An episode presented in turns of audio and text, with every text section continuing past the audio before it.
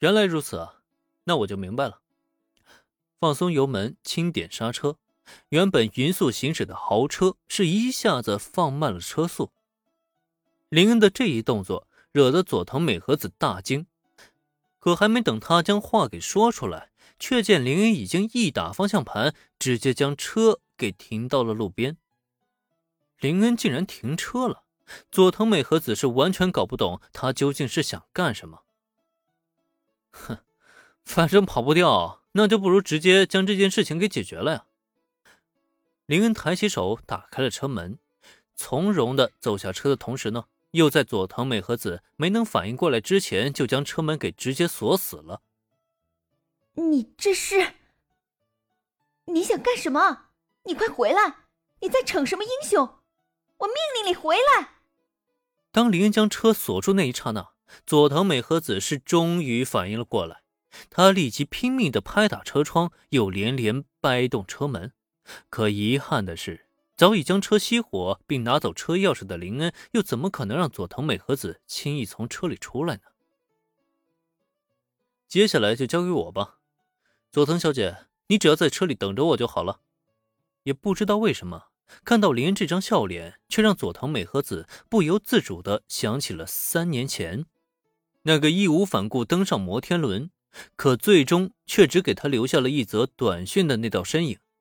明明是截然不同的两个人，可在佐藤美和子眼中，这两道影子竟然在这一刻完美的重合了。不，你回来，你快回来！佐藤美和子有一种预感，她总感觉今天的结局会像三年前一样。看着林恩的背影，他不停的敲打着车窗，但却又根本无可奈何。这样的感觉让他渐渐的绝望。可同一时刻，走下车的林恩却再也没有关注身后的佐藤美和子。没办法，他此刻的注意力早就已经被对面的暴走族以及前不久才刚刚发布的打卡任务给占据了。发现打卡地点，现发打卡任务。打卡任务已经发放。击退暴走族，打卡任务奖励：特殊技能大师级驾驶技术。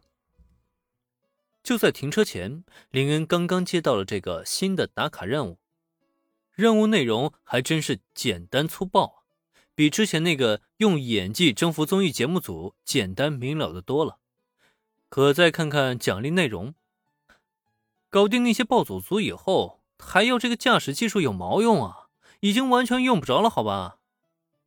不过技多不压身，对于这个手到擒来的特殊技能呢，林恩怎么想也没有放弃的理由啊。更何况，就算他想放弃也不行了，毕竟他即使不停车，被追上呢，也只是时间问题而已。索性不如就趁现在将那些麻烦尽数解决掉算了。再看看对面的暴走族。那一辆辆造型千奇百怪的机车，真是完全不符合林恩的审美观啊！再看看车上的人呢，这个就更忍不了了。所以他们究竟是怎么做到将古怪当潮流啊？大哥，开车那小子下来了。那小子不是目标，车里那个女人才是呢。不过那小子想干嘛呀？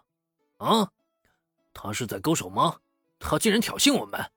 他是想找死吗？这些暴走族之所以会出现这里，就是有人交代给他们任务，让他们活捉一个短发女人。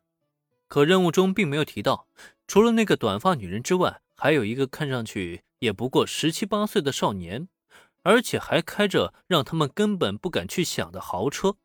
能开得起这种豪车的人，身份地位肯定不低，根本就不是他们这些小暴走族能够招惹对象。如果可以的话，大哥也只想抓走那个女人，完成任务也就算了。可结果却没想到，当他看见那个开车的少年走下车以后，竟然朝着他们的方向直接勾了勾手，就仿佛示意他们可以动手了。那个暴走族大哥是顿时懵了。好家伙呀，你也不看看我们带了多少兄弟来，我们这里机车三十多辆，人有五十多个呢，你一个人竟敢对着我们挑衅！你这怕不是活腻了呀，大哥，咱们怎么办？别说这个大哥了，连周围的一群小弟也是吃惊不已啊！毕竟他们还从没见过有人敢这么挑衅的。这明明也只是一个小白脸而已啊！哼，怎么办？你说怎么办啊？